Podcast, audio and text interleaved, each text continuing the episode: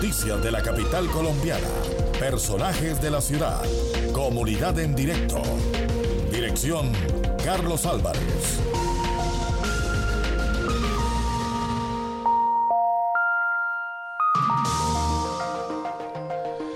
Muy buenas tardes, señoras señores, bienvenidos. Es martes. Miro por la ventana desde donde originamos en casa la radio y encuentro que tenemos sol muy escondido. Muy probablemente hoy no nos muestre la cara del astro rey.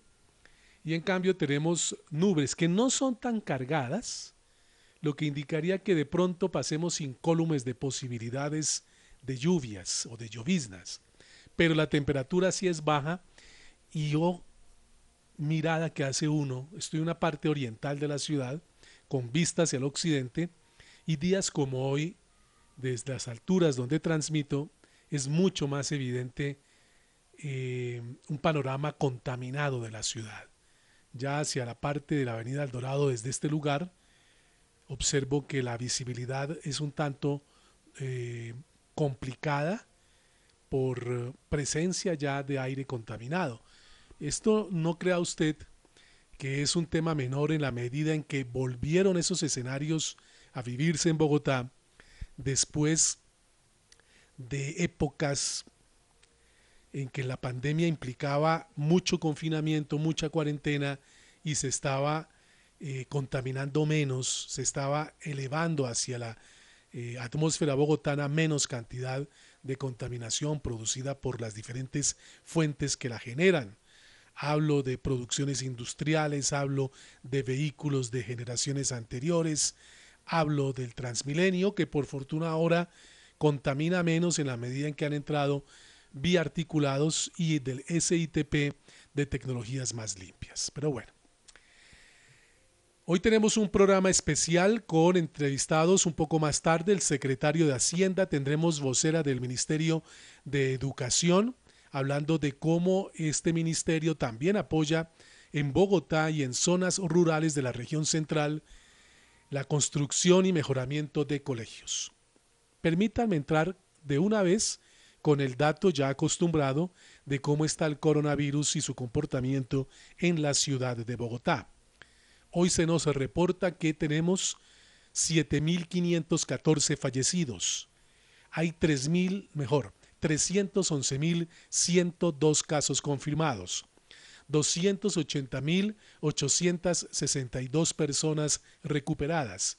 Kennedy al tope de la lista de localidades con más casos positivos de COVID-19, 41.437 suba 40.487. En Gativá 32.178.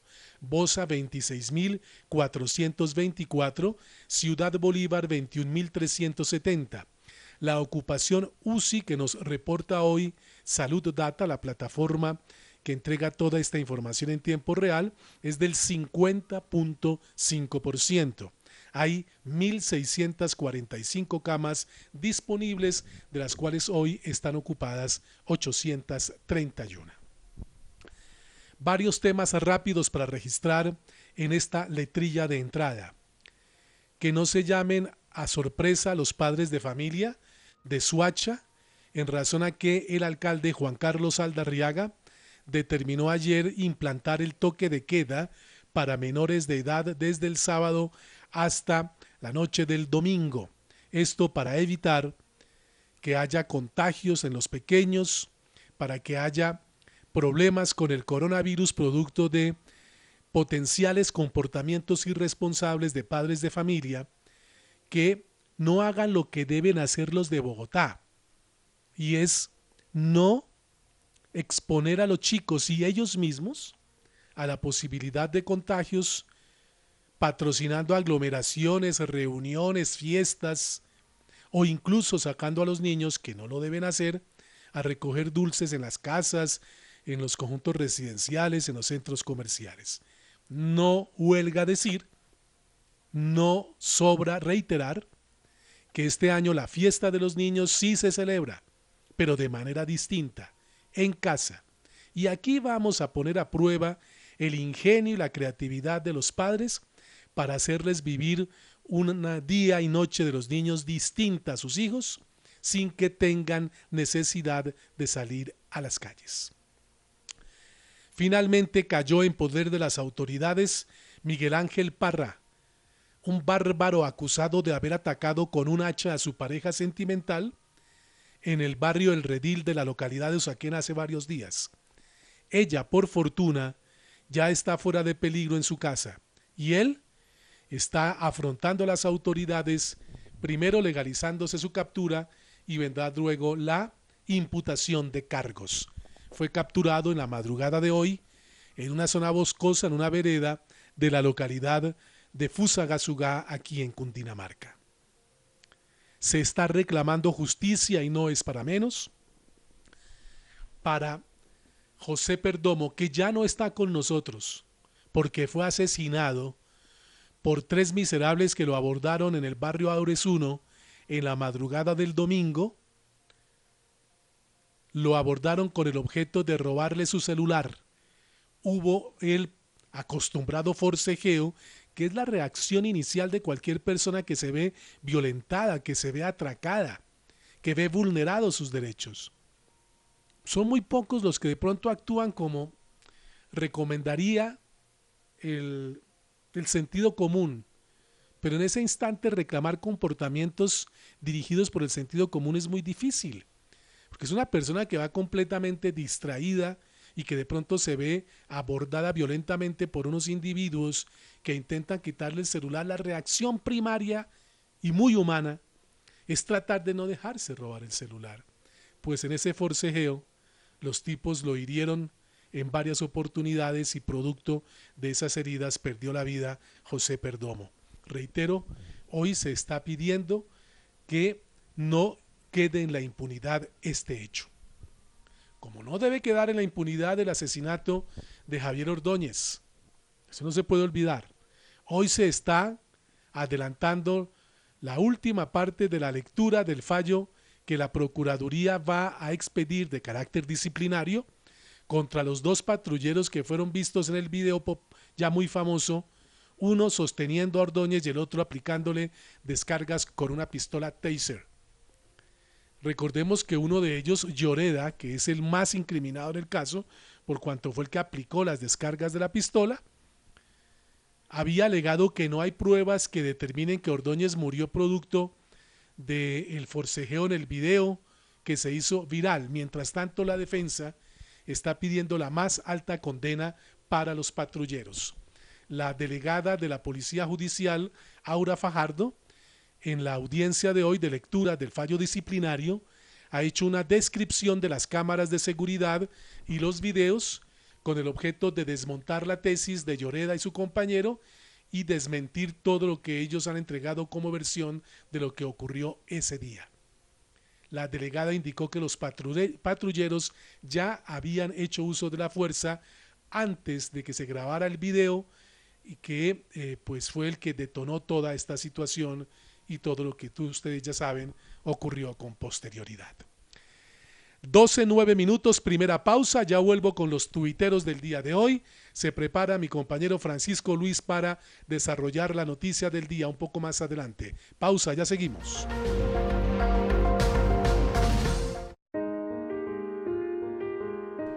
El Instituto Nacional de Cancerología ya abrió de nuevo el servicio de citas presenciales para todos sus pacientes. Si tiene programada una cita o control, no tenga temor, asista presencialmente. El Instituto Nacional de Cancerología le brinda toda la seguridad. Si continúa con el esquema de consulta desde casa, no olvide programar su cita llamando a los teléfonos 018 414 414 o 484 6050.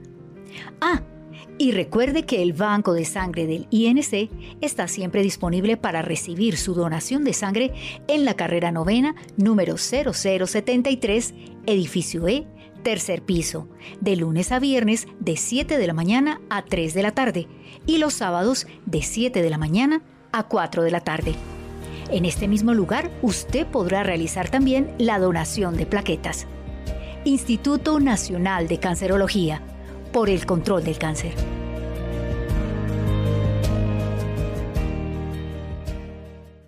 ayudar en la construcción del metro. Es increíble. Nuestras empresas han hecho metros en China, Singapur y Malasia. Y lograrán que esto avance rápido. Ese es nuestro compromiso con Bogotá. Estamos trabajando y creando una mejor ciudad. El grupo de empresas encargada de construir el metro inicia trabajos de adecuación de suelos en el patio taller, demostrando que es una realidad que no se detiene. El metro ya hace parte de nuestra vida. Conoce más en metrodebogotá.gov.co. Tú puedes ayudar a mi hermano. Tú puedes salvar a mi papá. Tú puedes salvar a mi hermano. Tú puedes ayudar a mi papá. Tú puedes ayudar a mi hermano. Tú puedes ayudar a mi papá. Más de 500 colombianos en 2019 continuaron viviendo gracias a un trasplante. En Colombia, todos somos potenciales donantes. Déjalo conversado con tu familia. Comparte el don de la vida. Dona tus órganos y tejidos. Consulta más información en www.saludcapital.gov.co. Alcaldía Mayor de Bogotá.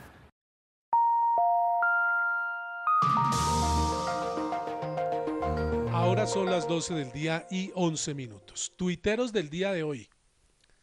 Lastimosamente, aquí parece que el pensar distinto, tener visiones diferentes o estar en orillas opuestas, a algunos pareciera darles patente de corso para querer dirimir esas diferencias con amenazas, incluso contra la vida de sus potenciales contradictores.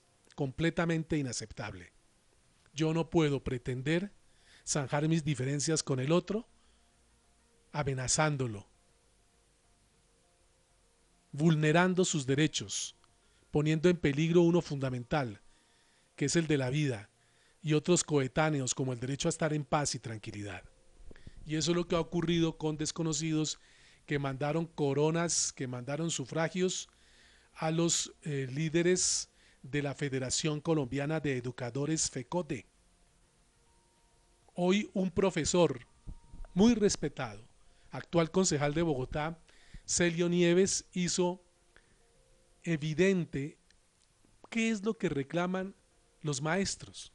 Más allá de si muchos estemos o no de acuerdo con sus reiterados paros, el profesor Nieves, que es el concejal Celio Nieves, puso esto en su cuenta de Twitter que me parece que en aras de contextualizar es bueno que lo conozcan. Él pone un Twitter de una profesora que se llama Antonieta Cano, en Twitter arroba Antonieta Cano, que dice, soy profesora en Ciudad Bolívar, doy clases en un sexto de 45 estudiantes, tres novenos de 40 estudiantes cada uno, y dos décimos y dos onces de 43 estudiantes respectivamente. O sea, tengo a mi cargo 337 estudiantes. 337. Oriento ciencias sociales, economía y política, ética, democracia, filosofía y religión y sigue un hilo donde muestra que no tienen ni siquiera sitio decente para tomarse un descanso entre clase y clase, que no tienen servicio médico en los colegios, ni siquiera un servicio de enfermería, muchas carencias que enfrentan. Ese es el contexto que Celio Nieves quería enfatizar para escribir que es fundamental que la gente conozca esto para que muchos entiendan por qué salimos a marchar. Él lo pone en primera persona porque, reitero, Celio Nieves fue profesor. Que ahora sus obligaciones de concejal lo tengan lejos de las aulas es otra cosa. Y agrega, estos son los términos y las razones por los cuales los profesores entran en paro, juzgan sin conocimiento de causa y satanizan la justa protesta, dice el profesor Nieves. A su turno, el presidente de FECODE en su cuenta de Twitter, arroba Nelson Alarcón 74, escribió hoy, llegan nuevas amenazas al Comité Ejecutivo de FECODE y presidente de la CUT en medio de la más grande arremetida contra líderes sociales. Solicitamos reunión de emergencia con Iván Duque y María Victoria Angulo, ministra de Educación, para tratar el tema de las garantías para el ejercicio del sindicalismo. Tuiteros de hoy en Bogotá MPM, 12 y 15, pausa, ya volvemos con más.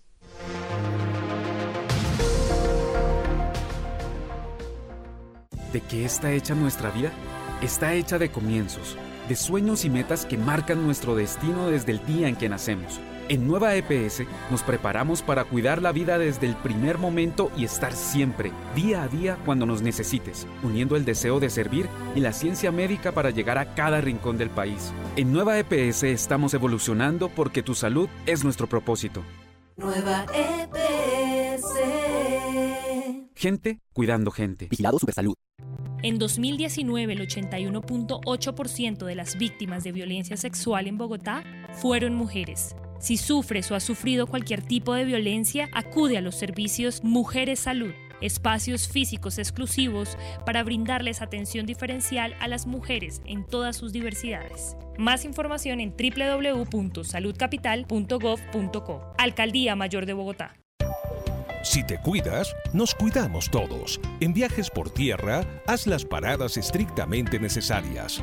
Lleva contigo tapabocas, gel o alcohol desinfectante. Si debes hacer una parada para comer, lo más recomendable son restaurantes que lleven comida al carro o que atiendan por ventanilla. En donde estés, RCN Radio.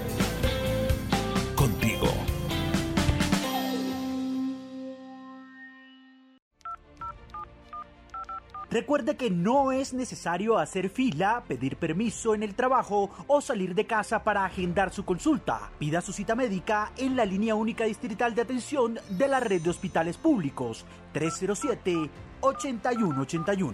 Alcaldía Mayor de Bogotá. Carlos Álvarez le cuenta cada instante lo que pasa en la capital. En Twitter, arroba Bogotá AMPM. Las noticias de la ciudad cuando suceden. Arroba Bogotá AMPM.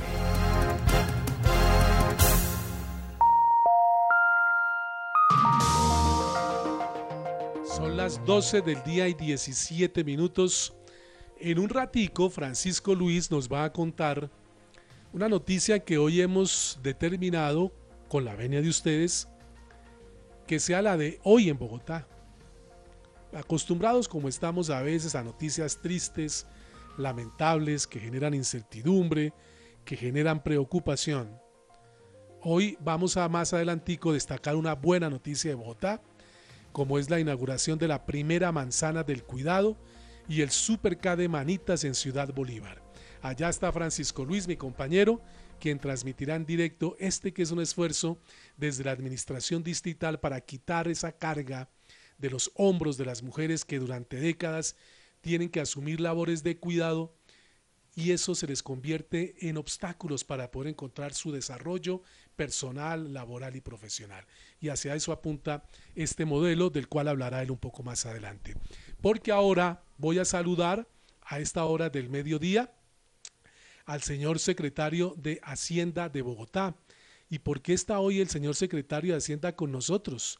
Porque resulta que hay muchas, muchas noticias importantes con él, pero particularmente queremos eh, con el doctor Ramírez de desarrollar tres. Señor secretario de Hacienda, muy buenas tardes, bienvenido a Radio Red de RCN. Eh, buenas, eh, buenas tardes, Carlos, un gusto saludarlo y saludar a toda su audiencia y la mesa de trabajo.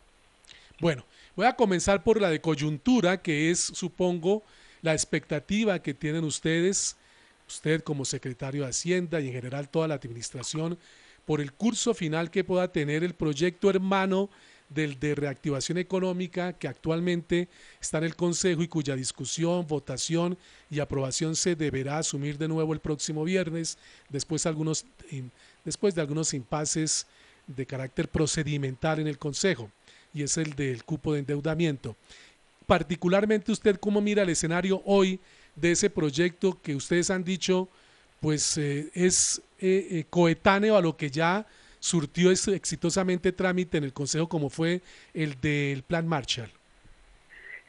sí, Carlos, nosotros, pues este, este proyecto de cupo de endeudamiento ha tenido un debate muy grande en el Consejo, unas ponencias muy juiciosas, muy, muy responsables, de dos ponencias en particular, de la concejal eh, Sara Castellanos una y en la, otra la concejal María Fernanda eh, eh, Rojas.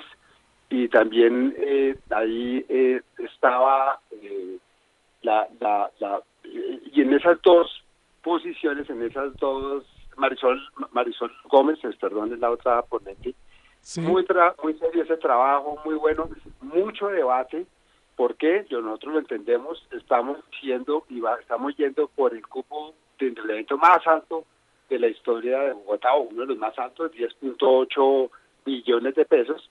Ese, es, como le digo, se ha, se ha, discutido mucho y el viernes se ya se convocó a una sesión de la plenaria para presentar las ponencias, eh, resolver algunas de las inquietudes que tengan los concejales, las concejalas, y a partir de ahí entonces ya proceder a la votación. Entonces en eso anda el proyecto. Una de esas inquietudes, señor secretario de Hacienda, doctor Juan Mauricio Ramírez, es el de las partidas como se contemplan en ese cupo de endeudamiento en su destinación y tal vez alguna que ha generado algo de inquietud y controversia en algunas bancadas es contemplar partidas para el corredor verde desde el cupo de endeudamiento que dicen ellos no tendría una relación directa con lo que se busca globalmente con estos dos proyectos, uno ya aprobado y este en discusión, que es el de la reactivación económica. ¿Cómo le, cómo le está usted respondiendo esa inquietud a estos concejales? Sí, no, esto, esto fue, eh, Carlos, digamos, esto es un cupo global. En realidad lo que aprueba el Consejo es un cupo global y luego los proyectos son indicativos. Los proyectos son indicativos. Una parte de esos proyectos importantes de reactivación, de hecho, tienen que ver con obras de movilidad, eh, tienen que ver con obras, de, pues con temas, por ejemplo, de educación, el acceso a, educación superior para 20.000 jóvenes, para 20.000 cupos, eh, etcétera. Y lo del corredor verde es uno de, las, de, los temas importantes que está ahí, pero desde el punto de vista fundamentalmente que como, como se lo ha anunciado la alcaldía, pues está trabajando en definir cuál va a ser ese proyecto de corredor verde de la séptima. Hay una serie de estudios que servirán de base, eh, pero claramente el Consejo quiere oír eh, no en este momento, pues porque todavía eso está en construcción, pero sí el próximo año, cuál va a ser ese, ese, ese proyecto Corredor Verde, digamos, más aterrizado. Y en efecto, eso, eso está especificado así en la eh, ponencia que se va a, digamos, a debatir y a votar eh, este eh, viernes, entre viernes y sábado. Sí. A ver, para comprensión de quienes nos escuchan, que como yo no somos muy especializados en esos temas financieros y aquí en el programa nos, nos, nos eh, eh, preocupamos mucho llevar estos temas de la manera más sencilla, cuando usted dice que, que el cupo, eh, pues son cupos indicativos, por llamarlo de alguna manera, se está diciendo es que necesariamente ese, esos 10.7 billones que está solicitando la administración de cupo no se tengan que utilizar en su totalidad en un momento determinado. lo que puede, sí, puede pasar que no. Es como cuando a, una familia o a, usted le dan una tarjeta de crédito. Usted le, le aprueban una tarjeta de crédito y le dicen, su cupo es dos millones de pesos, ¿cierto? Eso no quiere decir que usted se lo tiene que gastar todo. o sea, no hay, no hay nada que le diga, Carlos, se tiene que gastar esto en dos años o en un año. No, si usted tiene de pronto buenos ingresos, le mejoró, le, tuvo una entrada de ingresos que no esperaba algo, pues de pronto usa más bien esos ingresos y no se endeuda pero si no tuvo esos ingresos y tiene una necesidad eh, apremiante o algo que tiene que o, algo que quiere comprar y que no tiene pues entonces se endeuda. Entonces, el cupo se usa según las necesidades, ¿sí? Lo que ocurre es que acuérdese que en este año estamos en una situación en donde la pandemia ha golpeado no solo a los lugares, no solo a las empresas, también al distrito. Nuestros ingresos han, han caído y por lo tanto, y no solamente caen en el 2020, sino que como ya cayeron en el 2020, entonces ya sabemos que ya están por debajo de lo que habríamos esperado si no se hubiera presentado esta pandemia. Entonces, por esa razón es que tenemos que responder, estamos respondiendo, eh, aumentando la deuda y no reduciendo el gasto, que esa es la otra posibilidad. Entonces, buscamos el gasto todo, pero entonces si, si hiciéramos eso, entonces no vamos a contribuir a la reactivación de la economía de Bogotá.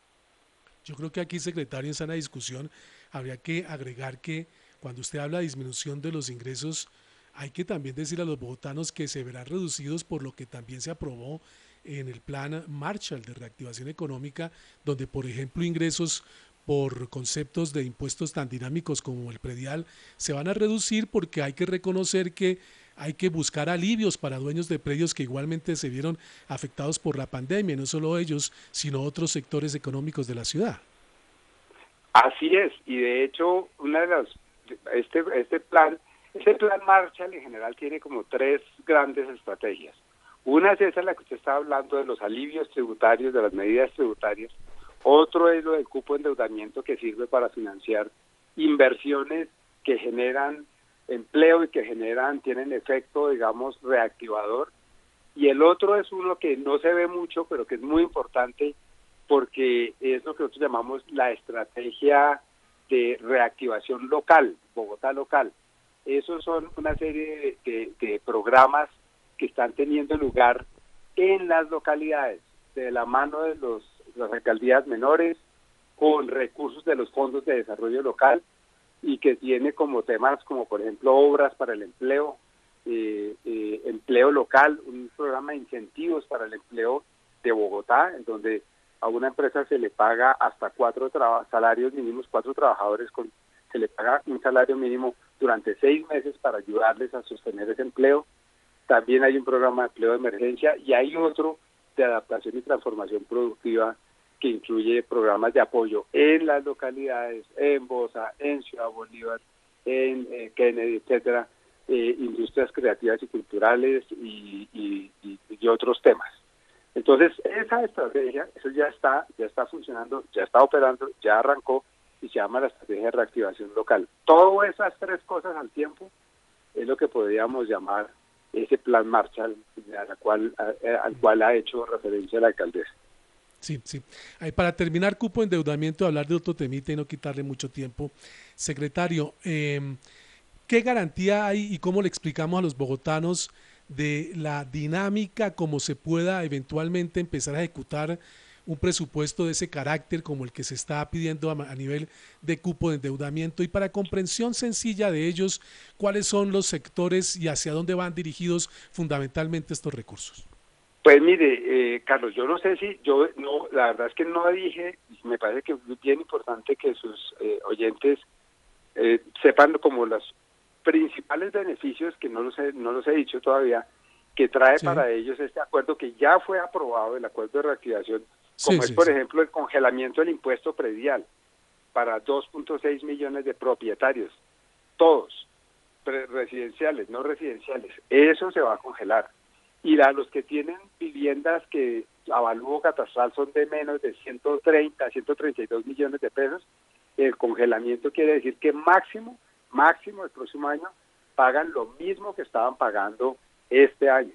Tenemos unos descuentos hasta del 80% para, por ejemplo, para jardines y para colegios eh, particulares, para jardines particulares y también para las unidades de servicio de primera infancia tenemos la posibilidad de que todos los contribuyentes, sean, sean empresas o sean eh, hogares, puedan pagar el predial en el 2021 y de ahí en adelante, en adelante, por cuotas, completamente en cuotas. Si quiere alguien pagar siempre en cuotas, lo puede pagar siempre, pagar por cuotas. Tenemos eh, eh, exenciones en el impuesto predial para los teatros, donde se hagan espectáculos públicos, para los museos, tenemos también, y esto es muy importante para los que tienen su negocio, que de pronto estaban pagando ICA, un restaurante, un hotel en la Candelaria, uno de estos eh, eh, hospedajes en la Candelaria que estaban y de repente se quedaron sin, se bajó todo, se bajó la demanda, se bajaron los ingresos. Ellos el próximo año, cuando ya estén otra vez como recuperándose, nosotros le vamos a dar un descuento hasta el 25% del impuesto de ICA para todos los que se les cayó los ingresos más del 50%, vamos a hacer eso, les vamos a dar ese ese ese eh, ese apoyo. Entonces son varias cosas de esas, eh, Carlos, que, le van a que van a beneficiar a los eh, a, los hogares y a las empresas en el año 2021 en particular para fortalecer esa reactivación de la economía. Eso con el plan marcha, el secretario. Y ya para ir enrutando el cierre, y decía cómo le explicamos al bogotano ya el otro proyecto y los recursos, cómo se piensan destinar de lo que se está pidiendo por cupo de endeudamiento para que la gente sepa por qué es que debemos endeudarnos para poder afrontar una situación particularmente eh, atípica como esta de la pandemia.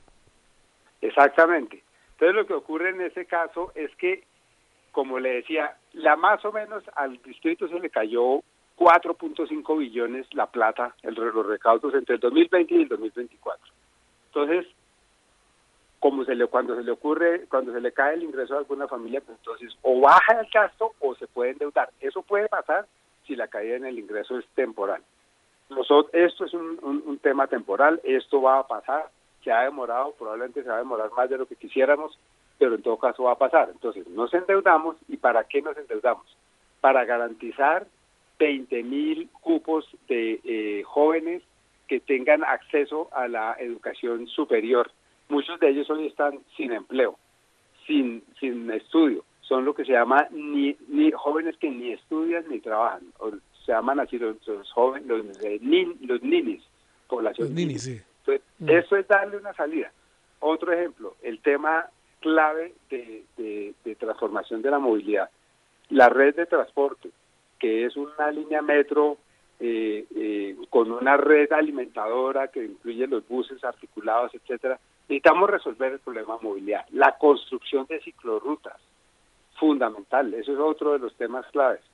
Y el tema de salud, por ejemplo, en salud Bogotá ha sido siempre, ha tenido una, una posición destacada en términos de, de digamos, de ese sector salud, pero queremos eh, digamos, construir sobre eso. Entonces, aprovechando todo lo que nos ha tocado hacer en salud, entonces hay unas, unos recursos de crédito para profundizar los temas de investigación frente a COVID, vacunas, la logística de distribución de vacunas y otros temas de, ciencia y tecnología para desarrollar con el, con el sector salud. Y, y así hay varias, varios tipos de gastos que lo que tratan de hacer es enfrentar esta coyuntura que estamos viviendo para poder mitigar socialmente la población que, que más ha sufrido, pero y, también para, para generar reactivación, de tal manera que en cuatro años, en cinco años, tengamos una ciudad que recuperó su capacidad de crecer, pero que además tiene un conjunto de, obras, de infraestructuras, de intervenciones que hacen que sea una ciudad más productiva, con mejores ingresos, con mejores, mayores empleos y mayor calidad del empleo.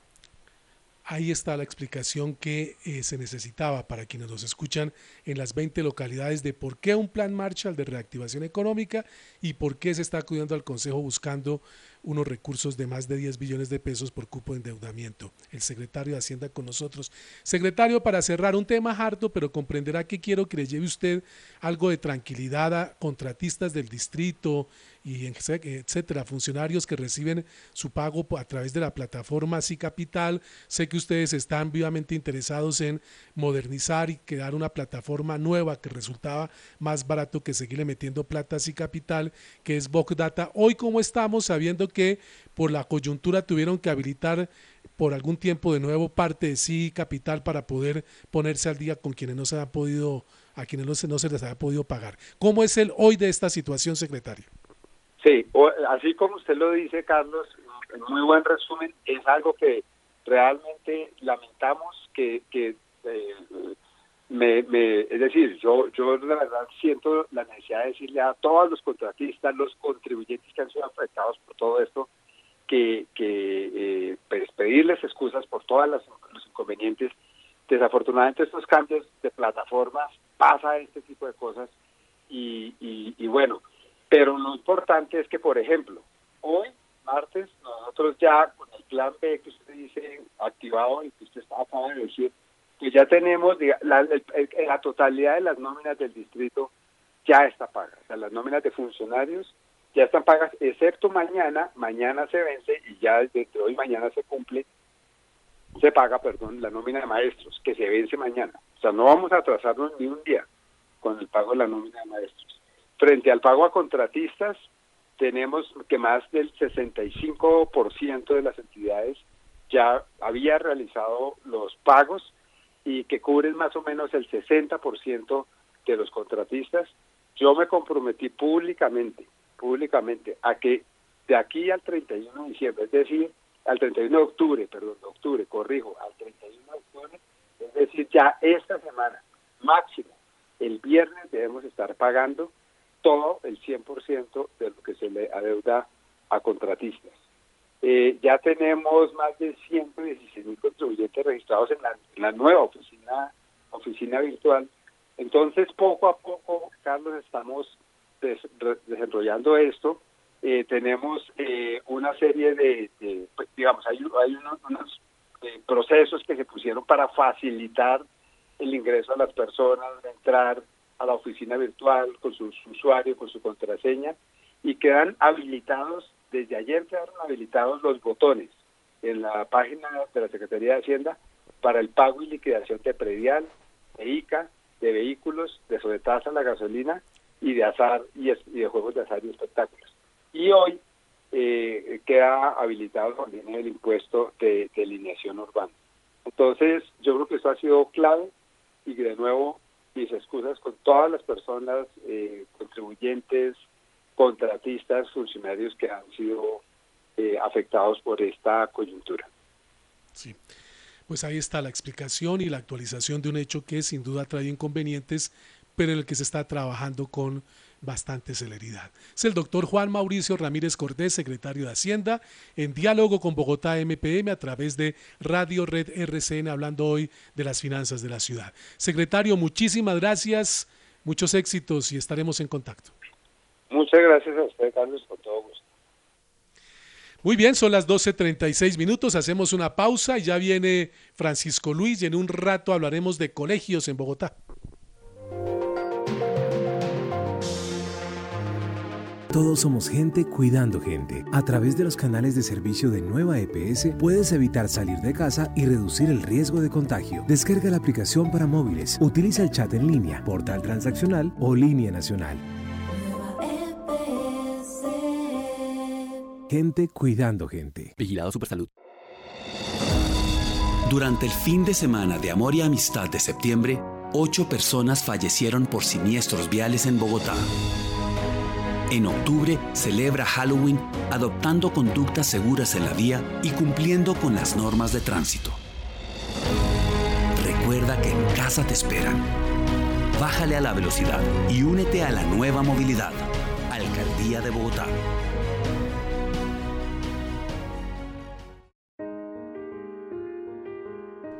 El Instituto Nacional de Cancerología ya abrió de nuevo el servicio de citas presenciales para todos sus pacientes. Si tiene programada una cita o control, no tenga temor, asista presencialmente. El Instituto Nacional de Cancerología le brinda toda la seguridad. Si continúa con el esquema de consulta desde casa, no olvide programar su cita llamando a los teléfonos 018 414 414 o 484 6050. Ah, y recuerde que el Banco de Sangre del INC está siempre disponible para recibir su donación de sangre en la carrera novena número 0073, edificio E, tercer piso, de lunes a viernes de 7 de la mañana a 3 de la tarde y los sábados de 7 de la mañana a 4 de la tarde. En este mismo lugar usted podrá realizar también la donación de plaquetas. Instituto Nacional de Cancerología por el control del cáncer.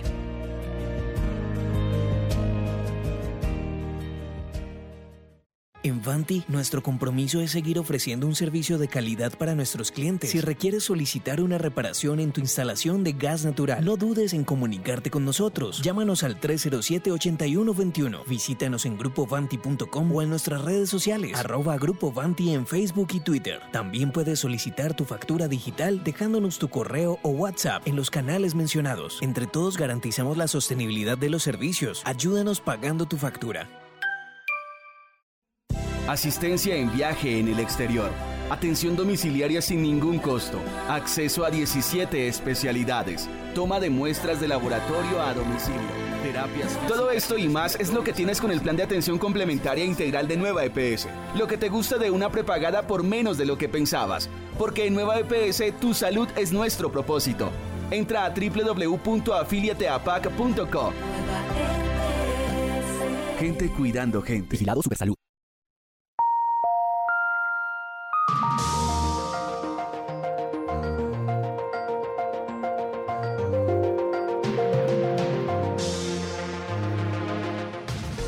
Bueno, mi querido Wilson, tenemos ya nuestra noticia del día presentada, ¿sí? Bueno, entonces vamos con Francisco Luis, que desde la zona de Ciudad Bolívar nos transmite. Hoy la noticia del día, comentaba al comienzo del programa, tiene que ver con la inauguración de la primera supermanzana del cuidado y el supercade Manitas. Todo esto es un proceso transformador en Ciudad Bolívar de espacios que están con servicios para las mujeres, con este supercade, con la posibilidad de realizar muchísimos trámites ante las entidades distritales, etcétera. Allí estuvo Francisco Luis, lo escuchamos, buenas tardes. Carlos, buenas tardes para usted y para todos los oyentes de Bogotá MPM a esta hora. Pues como usted lo indica, de Ciudad Bolívar y un año después de haber sido elegida como alcaldesa de Bogotá, Claudia López presentó la primera manzana del cuidado de la ciudad, un modelo pues innovador que busca relevar a las mujeres de la carga del cuidado que por décadas pues ha estado sobre sus hombros. Este modelo innovador hace parte del sistema distrital de cuidado eh, del sistema distrital de cuidado que implementará la administración distrital para lo cual invirtió 4.5 billones de pesos y que está incluido o que hace parte del plan de desarrollo de la alcaldía para los próximos cuatro años. Recordamos un poco qué significa este sistema distrital de cuidado que articula precisamente, como usted lo indicaba, servicios existentes y también nuevos para atender las demandas y necesidades de cuidado de personas que requieren quizás altos niveles de apoyo, como los niños o las niñas menores de 5 años, personas con discapacidad, personas mayores y personas cuidadoras. Vamos a escuchar a la alcaldesa Claudia López precisamente hablando como uno de esos logros a resaltar en este primer año, bueno, ya casi va a cumplir el primer año de estar en el Palacio de Líbano, pero hablando precisamente de este logro de poder presentar el sistema distrital de cuidado. Y si por algo queríamos ganar por primera vez la alcaldía, era por hacer realidad el sistema distrital de cuidado para las mujeres. Hoy lo estamos haciendo realidad, un año después. Esta es la primera manzana del cuidado, pero no va a ser la última. Vamos a ir ampliando y ampliando y ampliando el sistema a lo largo y ancho de toda la ciudad. Y bien, ahora hablemos de las manzanas de cuidado. ¿Qué son? ¿A cuántos van a beneficiar esta primera manzana de cuidado ubicada en la ciudad Bolívar, en la, en la localidad de Ciudad Bolívar, ahí en la estación Manitas del Metrocable? Va primero a beneficiar 50 mil habitantes y tendrá como entidad ancla o principal los servicios del Supercade de Manitas. Allí que podrán encontrar servicios para personas cuidadoras, mujeres, hombres, como educación flexible, para finalizar la básica y la media, formación para el empleo con talleres de orientación ocupacional y formación para la inclusión laboral, cursos de habilidades para la vida, talleres para el emprendimiento de negocios propios y manejo del dinero. Vamos a seguir escuchando a la mandataria distrital que sigue hablando de lo que significan y de lo que van a encontrar los ciudadanos de esta localidad, la localidad 19 de Bogotá, en esta manzana de cuidado. Toda la ciudad, reorganizando los servicios distritales de cuidado alrededor de la infraestructura que tenemos, que podemos adaptar, ¿no? Todos los espacios físicos los podemos adaptar para los servicios que las mujeres, las cuidadoras y cuidadores necesitan. Eso es una manzana del cuidado. Y nos hace muy felices que la primera sea aquí, en esta comunidad maravillosa, echada para adelante, de hombres y mujeres maravillosos de la comunidad Ciudad Bolívar en Manitas, que ha sido ejemplar para tener todo este mejoramiento de su comunidad aquí. Así que mil gracias por acompañar. Bien, precisamente la alcaldesa señaló que para escoger esta localidad como la primera en iniciar la manzana de la, de la, la manzana de la ciudad, pues no es una casualidad porque aquí en esta localidad hay 100 mil cuidadoras y cuidadores cuya actividad principal pues es hacer oficios del hogar y cuidar también sin ninguna remuneración. Ya para finalizar vamos a escuchar a la secretaria general Margarita Barraquer hablando de los servicios del Supercade que hoy también abre sus puertas ahí en la estación Manitas de Metrocable. ¿Qué servicios van a poder encontrar los ciudadanos de esta localidad? Cuidándose en actividades que nuestra secretaria la Mujer ya les contó, pero quiero decir una cosa y es que el Supercade es el, es el centro de la manzana. Pero alrededor de este Supercade, en 800 metros a la redonda del Supercade, hay otra gran cantidad de servicios que ustedes van a poder disponer. Y en ese sentido, en el primer piso del Supercade por donde ustedes entran, van a tener un espacio muy importante de información para que cada vez que ustedes necesiten saber o conocer algo de la manzana de cuidado, puedan acercarse a ese espacio y allí las personas capacitadas les van a contar qué servicios están disponibles, en qué horarios, en qué puntos a lo largo de la localidad, cómo llegar a esos puntos, cómo pueden inscribirse a determinados servicios de cuidado que se van a estar coordinando desde esta manzana. Por supuesto, y como lo dijo la alcaldesa, los servicios tradicionales de nuestros supercades, entonces tenemos a la Secretaría de Hábitat, a la Secretaría de Salud, tenemos al IDRD, tenemos a la registraduría, como lo dijo nuestra señora alcaldesa, la sucursal bancaria que sé que para ustedes va a ser muy importante porque les va a ahorrar mucho tiempo. Aquí están al servicio de ustedes. Bien, así es la articulación de servicios y cambio social que va a permitir reconocer y pues también distribuir eh, todos los servicios que corresponden al distrito, también registros de, o servicios que va a ofrecer entidades de la nación. El sector privado, como ustedes lo, escuchaban, va a haber unos puntos para oficinas bancarias y también para atender todas las necesidades de la comunidad en esta localidad. 12.46 minutos de la tarde, pausa y ya continuamos con más información aquí en Bogotá, AMPM. No esperes a que tu salud se deteriore. En Nueva EPS te invitamos a que, frente a cualquier síntoma relacionado con COVID-19, como tos seca, fiebre, dolor de cuerpo y dificultad para respirar, te comuniques de inmediato con nuestro numeral 961 o a la línea gratuita nacional 018 930 100.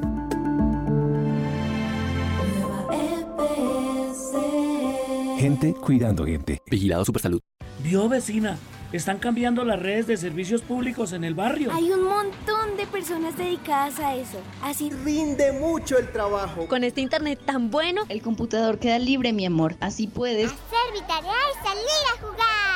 El metro está trasladando y renovando redes de alcantarillado, energía, teléfonos y televisión en 54 puntos a lo largo del trazado. El metro hace parte de nuestra vida. Conoce más en metrodebogotá.gov.co.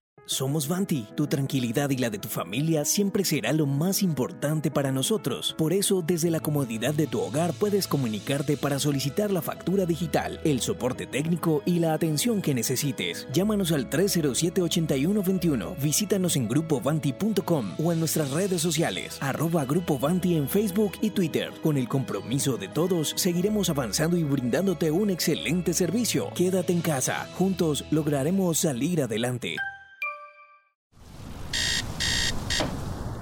Son las 6 de la mañana. Tengo que pedir cita para el niño. Ah, pero con este clima y los trancones, creo que no voy ni a alcanzar. ¡Ya sé! Listo. Con la app de Nueva EPS puedes solicitar y consultar autorizaciones médicas, agendar citas, solicitar certificaciones y mucho más. Descárgala ya en tu celular. Gente cuidando gente. Vigilado Supersalud. Le ordenaron una cita con especialista. ¿Necesita pedir una cita médica general o programar imágenes diagnósticas? No haga fila. Línea única distrital, le habla Paula, ¿en qué le puedo ayudar el día de hoy? Pídala por teléfono al 307-8181. La línea única distrital de la red de hospitales públicos. ¿Cuándo fue la última vez que tuvo cita por medicina general? Alcaldía Mayor de Bogotá. Carlos Álvarez le cuenta cada instante lo que pasa en la capital. En Twitter, arroba Bogotá AMPM. Las noticias de la ciudad cuando suceden. Arroba Bogotá AMPM.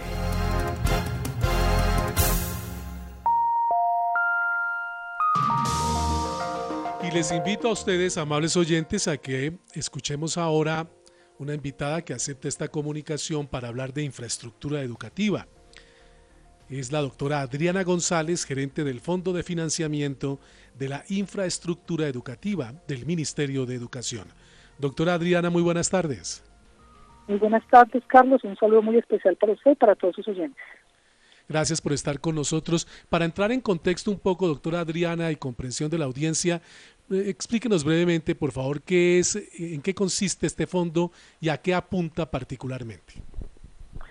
Pues muchas gracias, Carlos, por esa pregunta. El Fondo de Financiamiento de Infraestructura Educativa es una unidad operativa del Ministerio de Educación Nacional que le permite poder desarrollar en conjunto con las entidades territoriales, es decir, con las alcaldías y las gobernaciones, proyectos para llevar a cabo infraestructura educativa a lo largo y ancho del país. Esto nos ha permitido contar a la fecha con 541 proyectos de infraestructura de obras de colegios nuevos, ampliados o mejorados y más de 668 mejoramientos rurales a lo largo y ancho del país.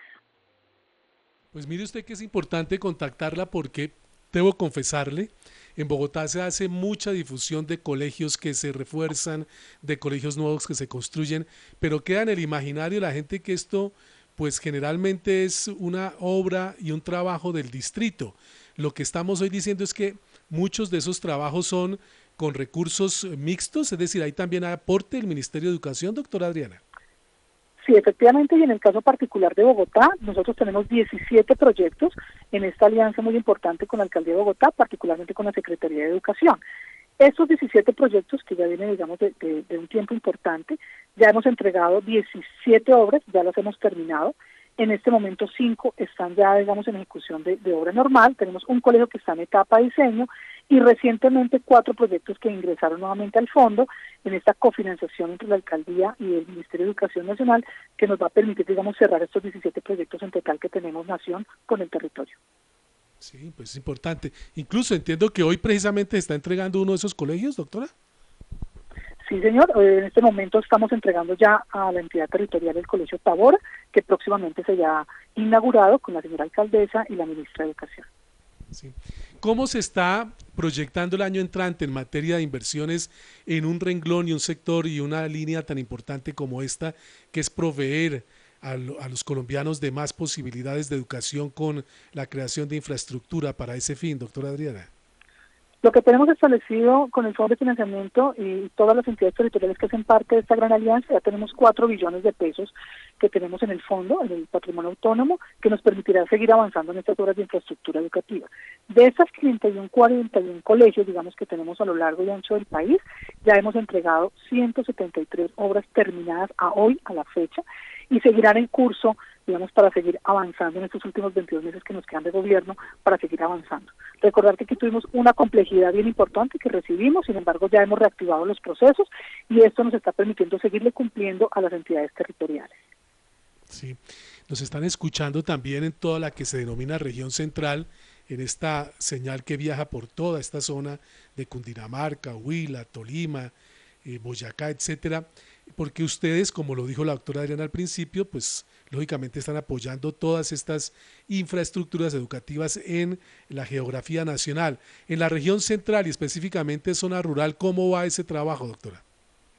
En zona rural hay un proyecto maravilloso del Ministerio de Educación Nacional, que es toda la apuesta para ir cerrando las brechas entre la infraestructura urbana y rural, y esto le ha permitido al Ministerio de Educación con recursos 100% de eh, Recursos Nación del presidente Iván Duque, mejorar 668 sedes, de estas 568 están a cargo del Fondo de Financiamiento de Infraestructura Educativa. Ya llevamos más de 300 visitas a lo largo y ancho del país para revisar los alcances de las mismas. Ya arrancamos obras en 180 municipios del país y, es, y 19 obras terminadas. Eh, puntualmente para el departamento de Cundinamarca, por ejemplo, ya que usted me está preguntando por, por la sede región central, tenemos 47 mejoramientos rurales priorizados, eh, que eso digamos es una inversión bien importante, beneficiando a más de eh, 9.600 niños y una inversión de más de 12.000 millones de pesos para estos 47 sedes. Como se lo repito, inversión 100% recursos del presupuesto general general de la nación. Y así tenemos en los distintos municipios y departamentos y departamentos del país. Pues mire usted que era importante esta cercanía con usted para que la gente se encuentre con información de primera mano del papel que está jugando también el gobierno nacional en materia de asignación de recursos para la infraestructura educativa en el país y una mirada particularmente a lo que es ese trabajo junto con la Alcaldía Mayor de Bogotá aquí en la capital y también en lo que es el departamento de Cundinamarca. Doctora Adriana González, muchísimas gracias por actualizarnos frente a este importante trabajo. Muy buenas tardes. Muchas gracias, Carlos. Un saludo a toda su audiencia nuevamente. Muy gentil. Muy amable.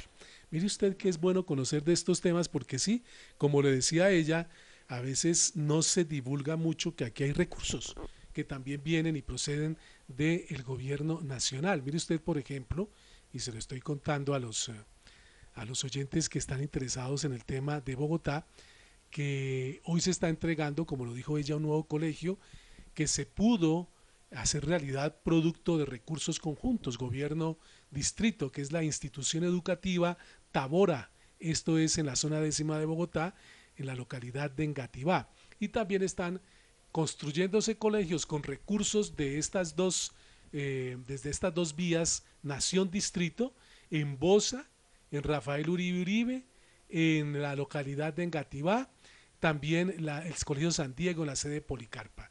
En fin, que me parece que es importante que la gente también reconozca que en esto hay aportes que vienen desde la esfera nacional. Y con esta información le estamos poniendo punto final a nuestra emisión de hoy de Bogotá AMPM a través de Radio Red RCN.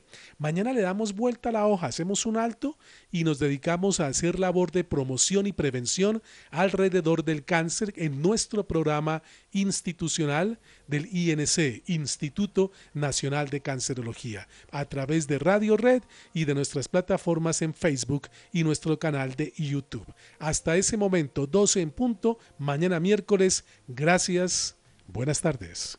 Si eres una persona con alguna condición crónica como diabetes o hipertensión, recuerda que debes continuar prestándole atención a tu enfermedad. Cumple con las citas médicas periódicas, tómate los medicamentos y aumenta los cuidados para prevenir el COVID-19. Si tienes alguna duda, comunícate con tu EPS y ponte al día con tu tratamiento médico. Estamos juntos para seguir cuidándote. Alcaldía Mayor de Bogotá. En Vanti nos comprometemos con tu seguridad y la de tu familia. Por eso tenemos opciones perfectas para que no tengas inconvenientes con el pago de tu factura de gas natural. Si aún no la has recibido, puedes solicitarla sin costo adicional en grupovanti.com o llamarnos al 307-8121. Recuerda que nuestros canales presenciales se encuentran restringidos. Si no tienes tu factura física, puedes pagarla con tu número de cuenta en Puntos Baloto, Efecti, Almacenes Jumbo, Éxito, Surtimax, Carulla y Móvil Red o usando los canales virtuales de tu banco. En Nueva EPS nos adaptamos y evolucionamos por la salud de nuestros afiliados. Desarrollamos un ecosistema de servicios para facilitar tus consultas y solicitudes. Asesor a un clic, portal transaccional, asesora virtual EVA, aplicación Nueva EPS móvil, línea gratuita de atención al afiliado y línea exclusiva COVID-19 usando el numeral 961 www.nuevaeps.com.